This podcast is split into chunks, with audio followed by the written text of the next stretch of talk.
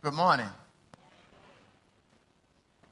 Uh, when thinking about uh, what we talk about this morning, uh, I want to talk about what steals our joy. What steals our joy? In the next uh, four weeks, we'll study Philippians. Philippians uh, was founded, the church of Philippi was, start, was, was founded by Paul. Paul, on his second missionary journey, uh, started the church on Philippi. Can you guys see that? Can y'all read that? Can y'all read that? Okay, let's read. One, two, three.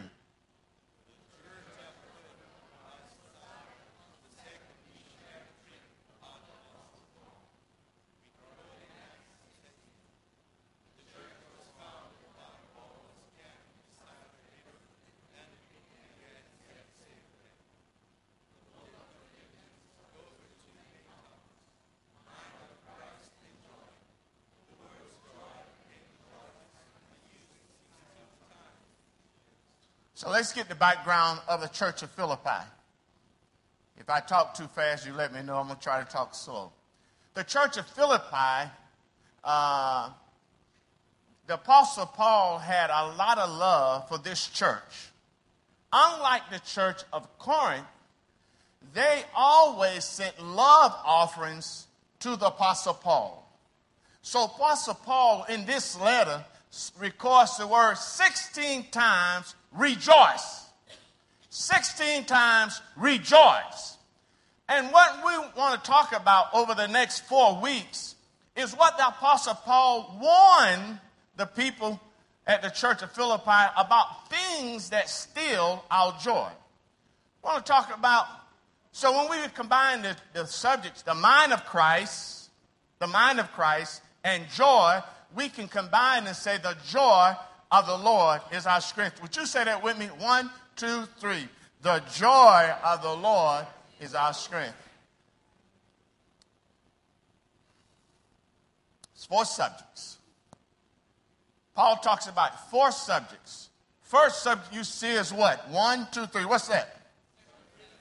Everybody said one, two, three. What? My song, one, two, three. So, Paul is going to talk about circumstances. And so, today, we're going to talk about what are the circumstances in your life, in my life, that can steal our joy. No Christian had, sad has the joy of the Lord. Can someone say amen? no Christian. See, you're sad and down. No, you're, you don't have the joy of the Lord in your life. So we're going to talk about circumstances. What are your circumstances? I want you guys to read with me here in the uh, first Philippians uh, chapter 1, verse 7. Would you read with me? One, two, three.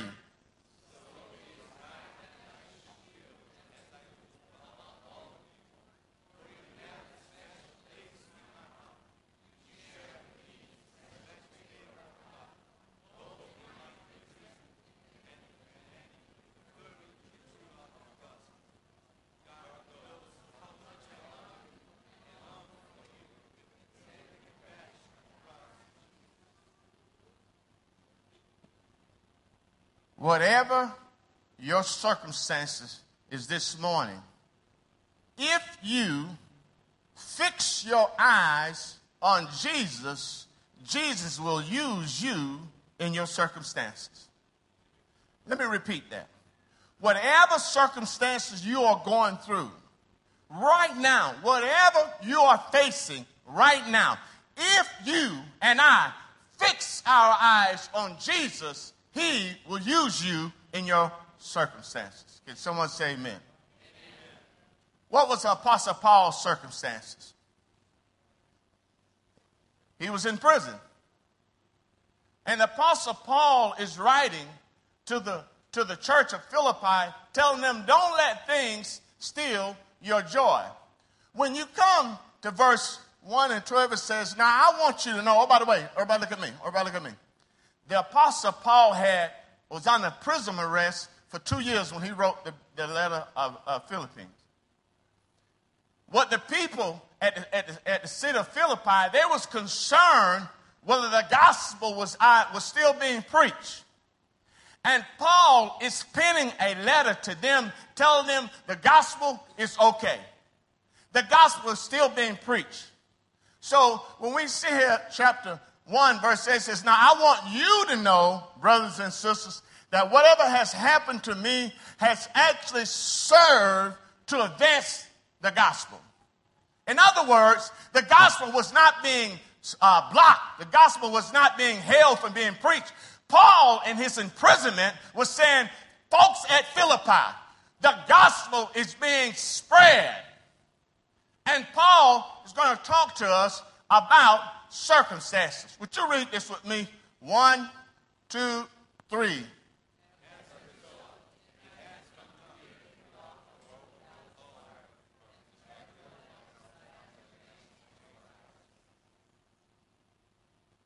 The Apostle Paul uh, circumstances was that he was in prison.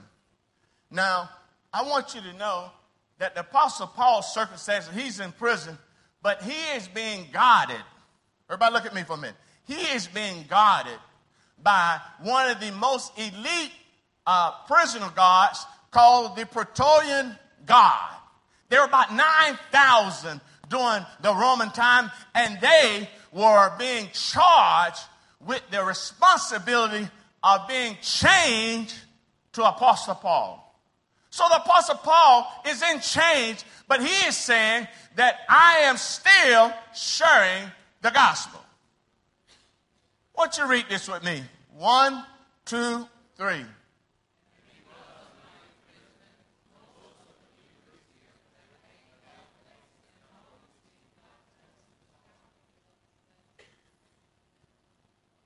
People are watching you and me. They want, they want to see if this thing that we talk about Jesus is real or not. And whenever you face certain circumstances in your life, someone gets sick, hardship of money, needing a job, people are watching you and me to see if we're still praising God. The Apostle Paul was in chains, he was in prison. But he didn't, they couldn't close his mouth, they didn't chain his mouth. He still proclaimed the gospel.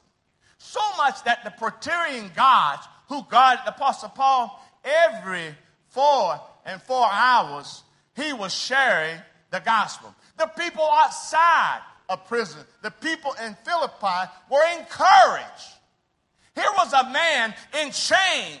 Here was a man that had been beaten. And yet, says, No, no, no, no, my friend. Thank God now No, we are angel. We are still preaching the gospel. What is it in your life that you're not proclaiming the gospel because of what?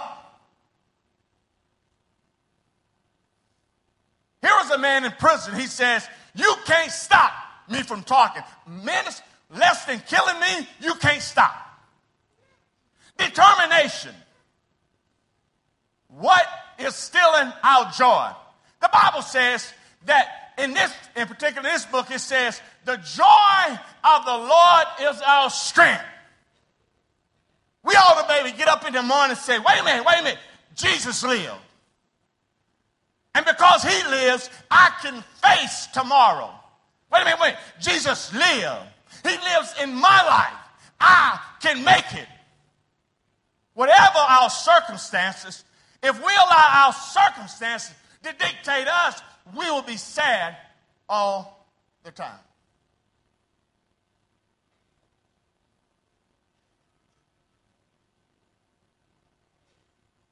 Read that with me. One, two, three.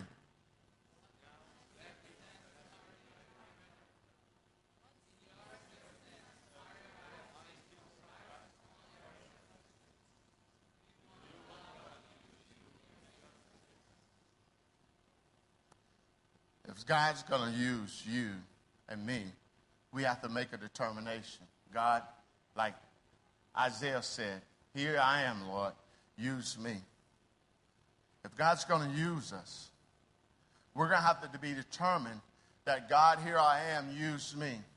Some of you this morning might have came in a little sad with your head down. But God is speaking this morning, this very moment, saying, You have all the right to have the joy of the Lord in our life. You have all the right to get up and rejoice. A new day. God has blessed me with a new day. I can make it. If you allow the enemy to steal your joy, he stole your strength.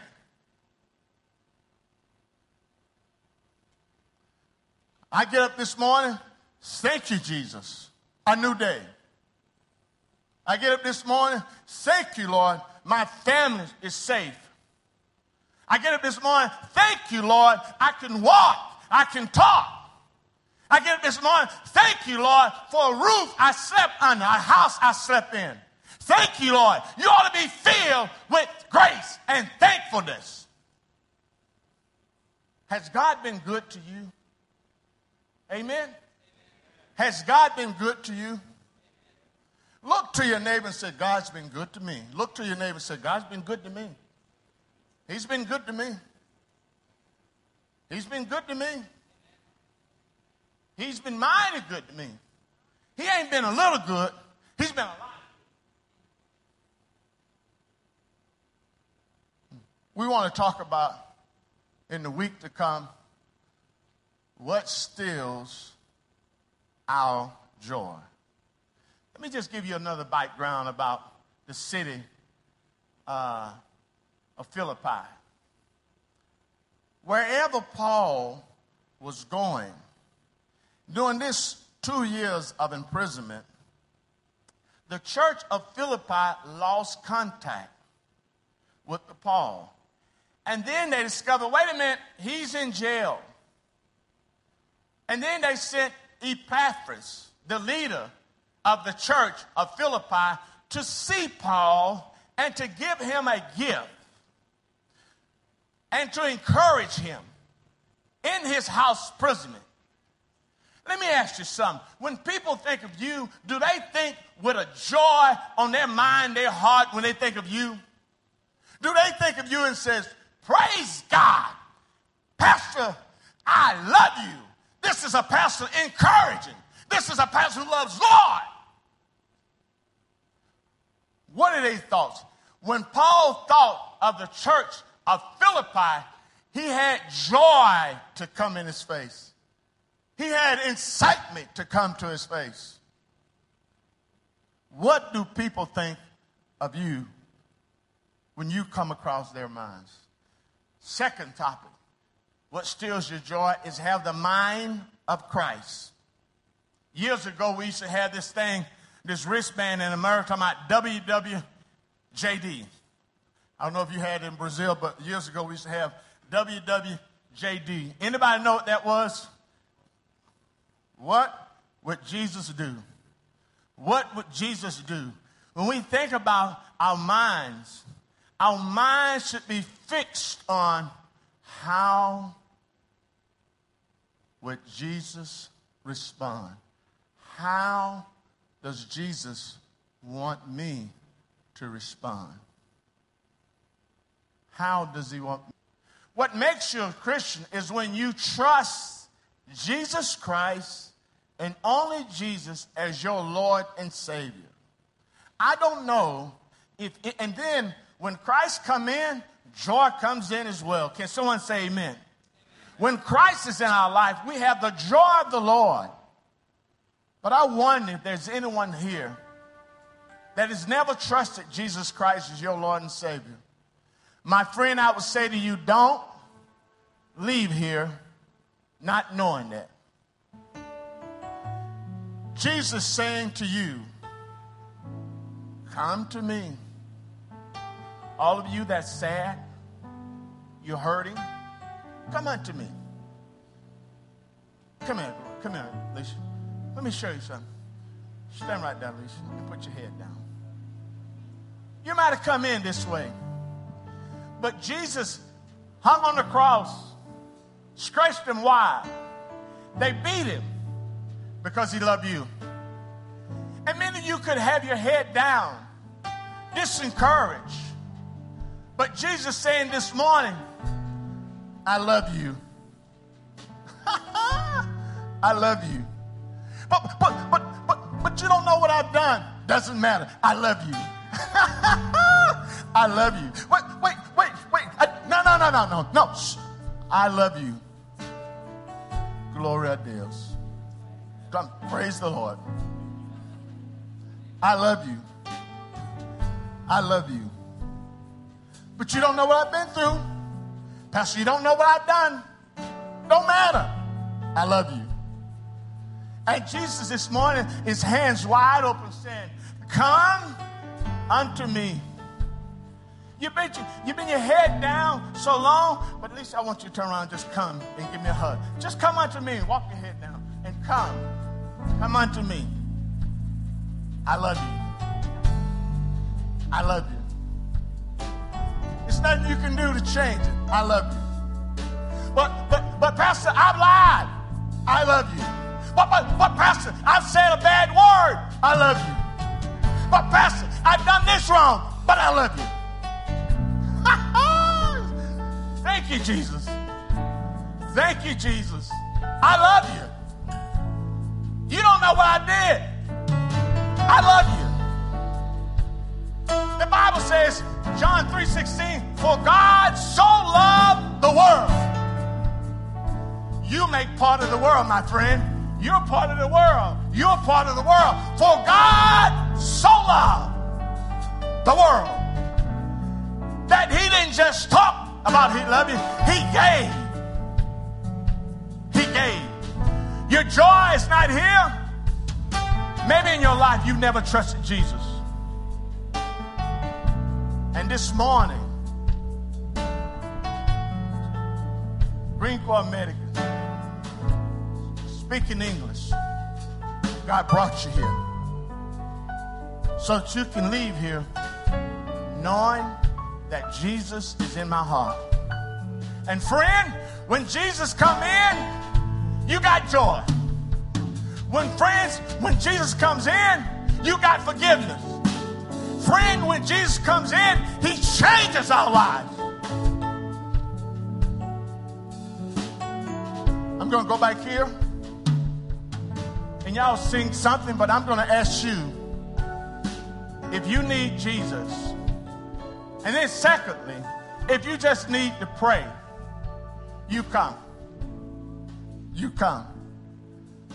Look to your neighbor and say, Neighbor, God loves me. Ah, that's really weak. That's really weak. Say, Neighbor, God loves me. Give you. Everybody stand up. Stand up. Look to your neighbor. Go to a person, give him a hug, and say, God loves you. Go around, give somebody a hug, and say, God loves you. Give him a hug. God loves you. Within your mighty hand, when the oceans rise and thunders roll, God loves you. God loves I will soar with you. God loves you. Glory to Deus. God loves you. Under you are king the. God loves you. I will be still and know you are God. God loves you. Would you bow your heads and would you pray with me? Would you bow your heads? Would you just pray? Would you bow your heads and pray? Father, you know who's here. And you know every situation, every person, every teenager, every adult, every child. You know the needs. Would you speak, God, to their hearts? Would you speak? Would you speak, Lord? We pray this in Jesus' name. Find rest, If you want anybody to pray for you, you come. If you want someone to pray for you, you come.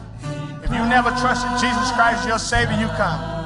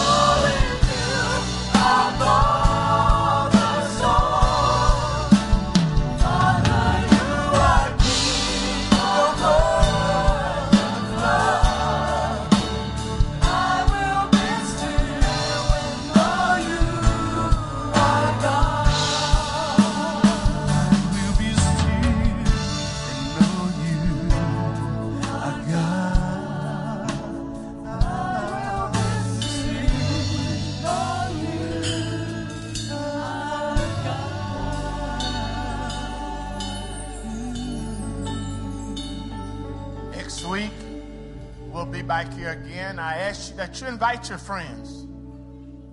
Commit to inviting someone next week and tell them, say, what are you guys talking about?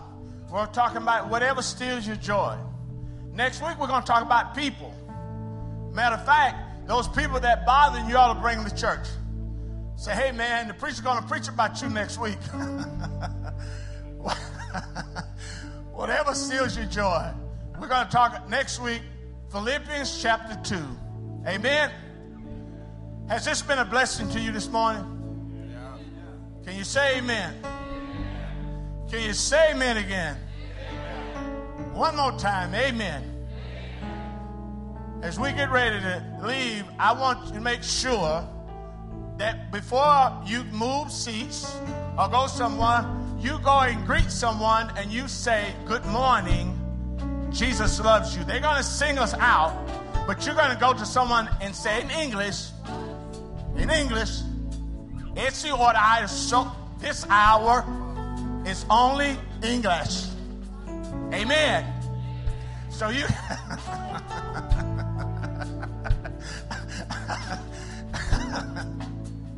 so, so okay.